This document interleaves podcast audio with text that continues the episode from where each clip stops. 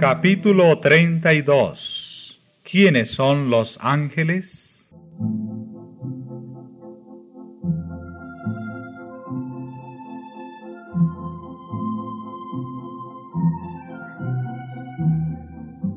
La relación entre el mundo visible y el invisible, el ministerio de los ángeles de Dios y la influencia o intervención de los espíritus malos son asuntos claramente revelados en las sagradas escrituras y como indisolublemente entretejidos con la historia humana.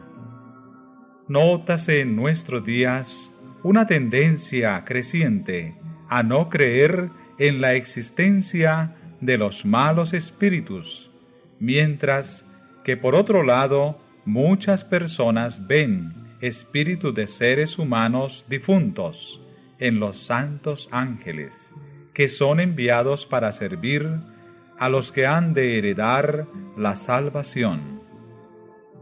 Pero las escrituras no sólo enseñan la existencia de los ángeles, tanto buenos como malos, sino que contienen pruebas terminantes de que éstos no son espíritus desencarnados de hombres que hayan dejado de existir.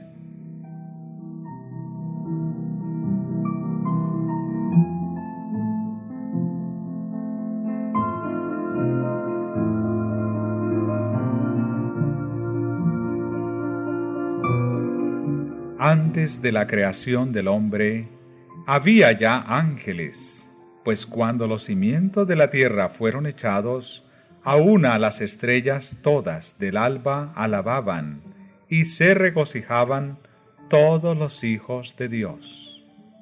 Después de la caída del hombre, fueron enviados ángeles para guardar el árbol de la vida, y esto antes que ningún ser humano hubiese fallecido. Los ángeles son por naturaleza superiores al hombre, pues el salmista refiriéndose a éste dice, algo menor lo hiciste que los ángeles.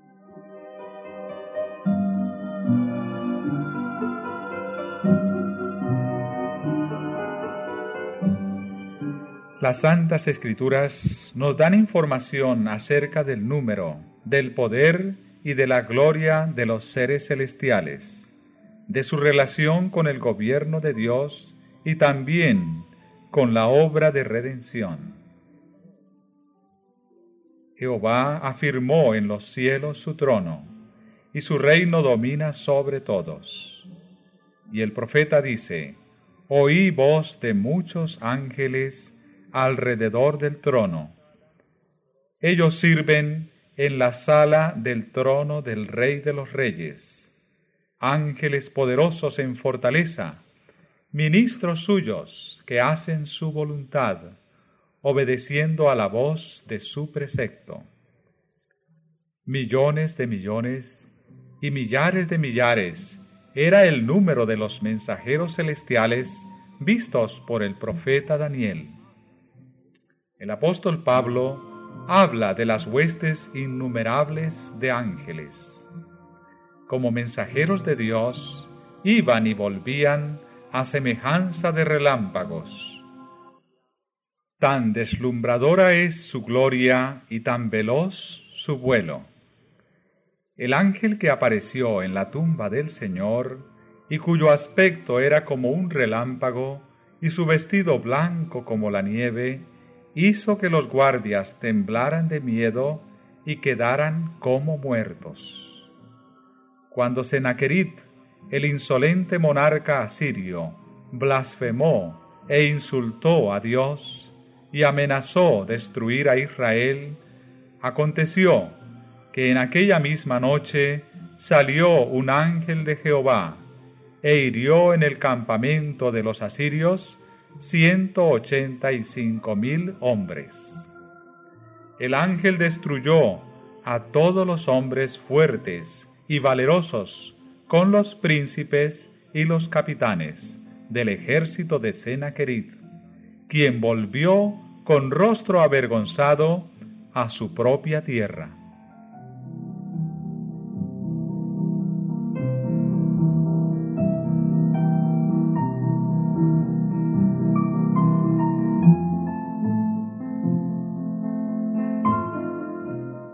Los ángeles son enviados a los hijos de Dios con misiones de misericordia. Visitaron a Abraham con promesas de bendición, al justo Lod para rescatarle de las llamas de Sodoma, a Elías cuando estaba por morir de cansancio y hambre en el desierto, a Eliseo con carros y caballos de fuego que circundaban la pequeña ciudad donde estaba encerrado por sus enemigos. A Daniel, cuando imploraba la sabiduría divina en la corte de un rey pagano, o en momentos en que iba a ser presa de los leones. A San Pedro, condenado a muerte en la cárcel de Herodes, a los presos de Filipos, a San Pablo y a sus compañeros, en la noche tempestuosa en el mar, a Cornelio para hacerle comprender el Evangelio, a San Pedro para mandarlo con el mensaje de salvación al extranjero gentil. Así fue como en todas las edades los santos ángeles ejercieron su ministerio en beneficio del pueblo de Dios.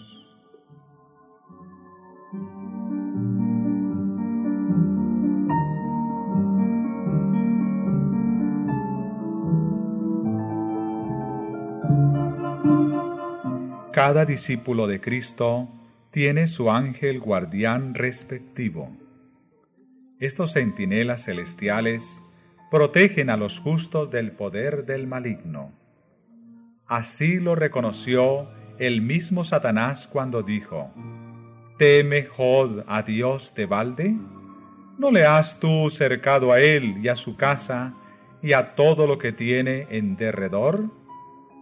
El medio de que Dios se vale para proteger a su pueblo está indicado en las palabras del salmista.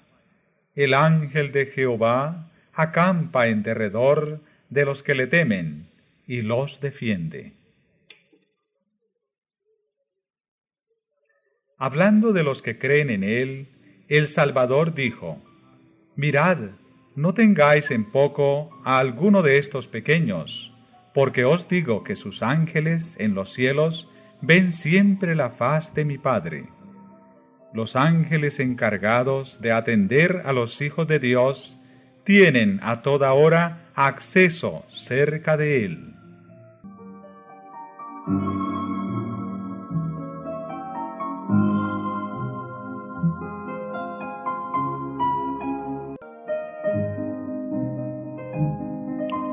Así que, aunque expuesto al poder engañoso y a la continua malicia del príncipe de las tinieblas, y en conflicto con todas las fuerzas del mal, el pueblo de Dios tiene siempre asegurada la protección de los ángeles del cielo.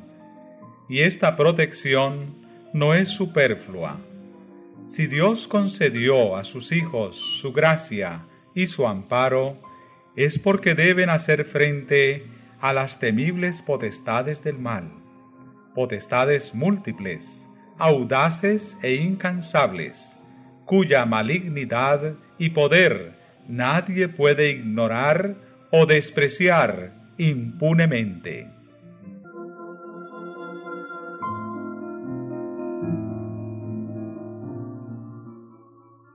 Los espíritus malos, creados en un principio sin pecado, eran iguales, por naturaleza, poder y gloria, a los seres santos que son ahora mensajeros de Dios. Pero una vez caídos por el pecado, se coligaron para deshonrar a Dios y acabar con los hombres. Unidos con Satanás en su rebeldía y arrojados del cielo con él, han sido desde entonces, en el curso de los siglos, sus cómplices en la guerra empeñada contra la autoridad divina. Las sagradas escrituras nos hablan de su unión y de su gobierno, de sus diversas órdenes, de su inteligencia y astucia, como también de sus propósitos malévolos contra la paz y la felicidad de los hombres.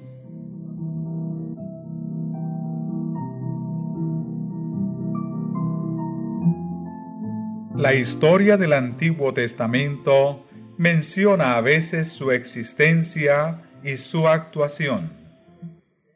Pero fue durante el tiempo que Cristo estuvo en la tierra cuando los espíritus malos dieron las más sorprendentes pruebas de su poder.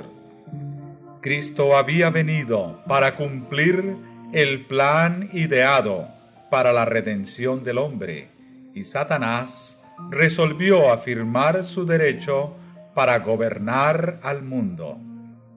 Había logrado implantar la idolatría en toda la tierra, menos en Palestina. Cristo vino a derramar la luz del cielo sobre el único país que no se había sometido al yugo del tentador. Dos poderes rivales pretendían la supremacía. Jesús extendía sus brazos de amor, invitando a todos los que querían encontrar en Él perdón y paz. Las huestes de las tinieblas vieron que no poseían un poder ilimitado y comprendieron que si la misión de Cristo tenía éxito, pronto terminaría su reinado. Satanás se enfureció como león encadenado y desplegó atrevidamente sus poderes tanto sobre los cuerpos como sobre las almas de los hombres.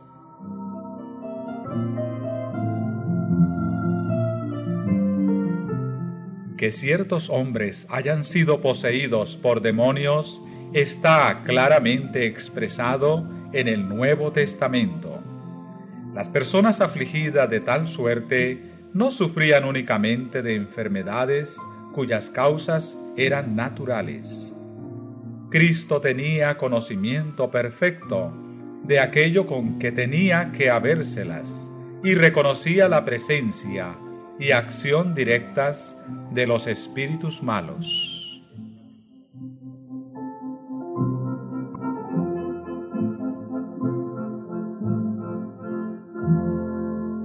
Ejemplo sorprendente de su número, poder y malignidad, como también del poder misericordioso de Cristo, lo encontramos en el relato de la curación de los endemoniados de Gádara aquellos pobres desaforados que burlaban toda restricción y se retorcían, echando espumarajos por la boca, enfurecidos, llenaban el aire con sus gritos, se maltrataban y ponían en peligro a cuantos se acercaban a ellos.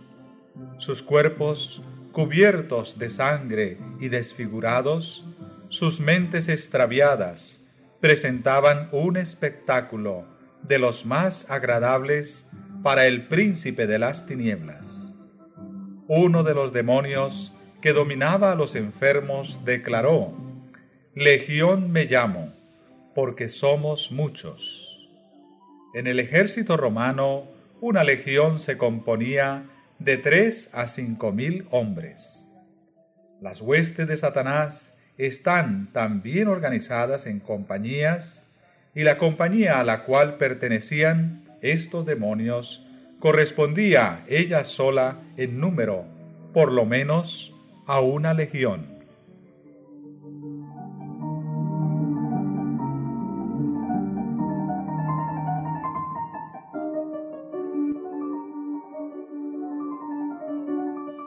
Al mandato de Jesús, los espíritus malignos abandonaron sus víctimas, dejándolas sentadas en calma a los pies del Señor, sumisas, inteligentes y afables. Pero a los demonios se les permitió despeñar una manada de cerdos en el mar. Y los habitantes de Gádara, estimando de más valor sus puercos que las bendiciones que Dios había concedido, rogaron al divino médico que se alejara. Tal era el resultado que Satanás deseaba conseguir. Echando la culpa de la pérdida sobre Jesús, despertó los temores egoístas del pueblo y les impidió escuchar sus palabras. Satanás acusa continuamente a los cristianos de ser causa de pérdidas, desgracias y padecimientos, en lugar de dejar recaer el oprobio sobre quienes lo merecen, es decir, sobre sí mismo y sus agentes.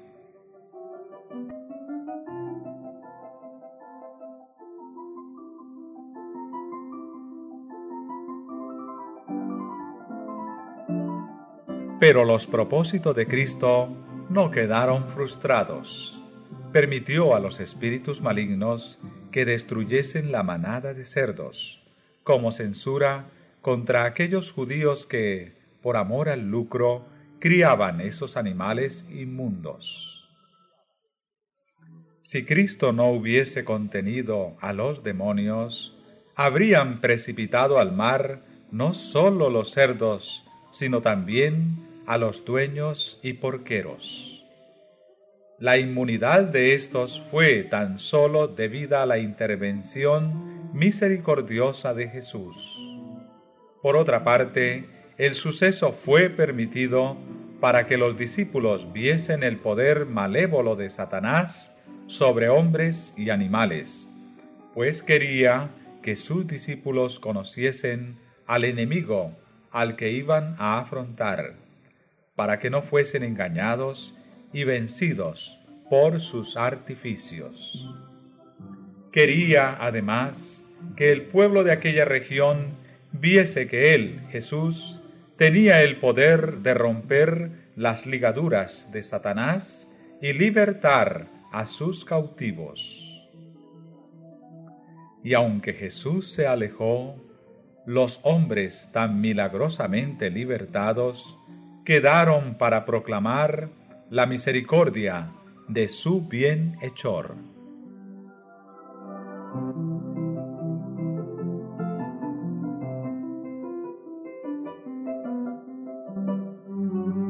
Las escrituras encierran otros ejemplos semejantes. La hija de la mujer sirofenicia estaba atormentada de un demonio al que Jesús echó fuera por su palabra. Un endemoniado, ciego y mudo, un joven que tenía un espíritu mudo, que a menudo le arrojaba en el fuego y en aguas para matarle. El maníaco que, atormentado por el espíritu de un demonio inmundo, perturbaba la tranquilidad del sábado en la sinagoga de Capernaum, todos ellos fueron curados por el compasivo Salvador. En casi todos los casos, Cristo se dirigía al demonio como a un ser inteligente, ordenándole salir de su víctima y no atormentarla más.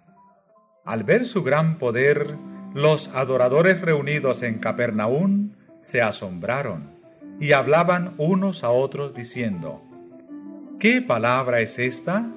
Que con autoridad y potencia manda a los espíritus inmundos y salen.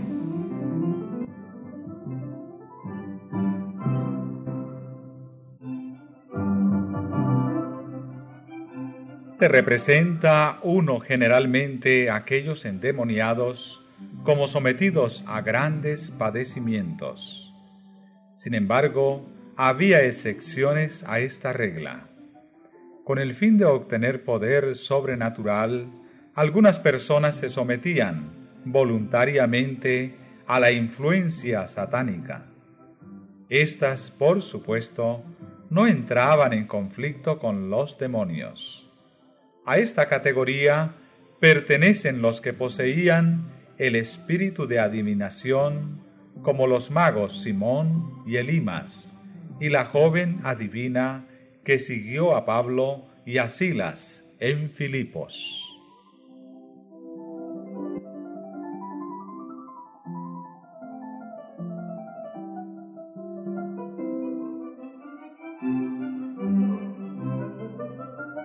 Nadie está en mayor peligro de caer bajo la influencia de los espíritus malos que los que, a pesar del testimonio directo y positivo de las sagradas escrituras, niegan la existencia e intervención del diablo y de sus ángeles. Mientras ignoremos sus astucias, ellos nos llevan notable ventaja y muchos obedecen a sus sugestiones creyendo seguir los dictados de su propia sabiduría. Esta es la razón por la cual a medida que nos acercamos al fin del tiempo, cuando Satanás obrará con la mayor energía para engañar y destruir, él mismo propaga por todas partes la creencia de que no existe su política consiste en esconderse y obrar solapadamente.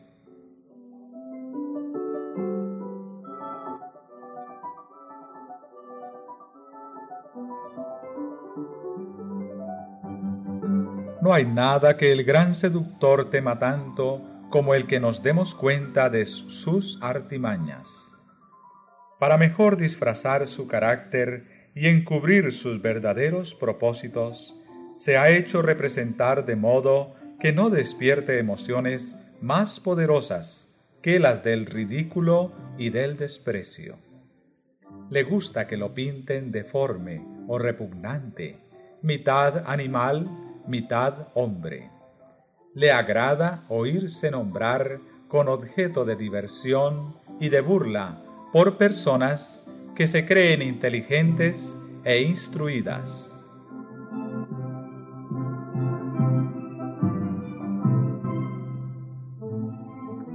Precisamente por haberse enmascarado con habilidad consumada, es por lo que tan a menudo se oye preguntar, ¿existe en realidad ente semejante? Prueba evidente de su éxito es la aceptación general de que gozan entre el público religioso ciertas teorías que niegan los testimonios más positivos de las sagradas escrituras. Y es porque Satanás puede dominar tan fácilmente los espíritus de las personas inconscientes de su influencia, por lo que la palabra de Dios nos da tantos ejemplos de su obra maléfica nos revela sus fuerzas ocultas y nos pone así en guardia contra sus ataques.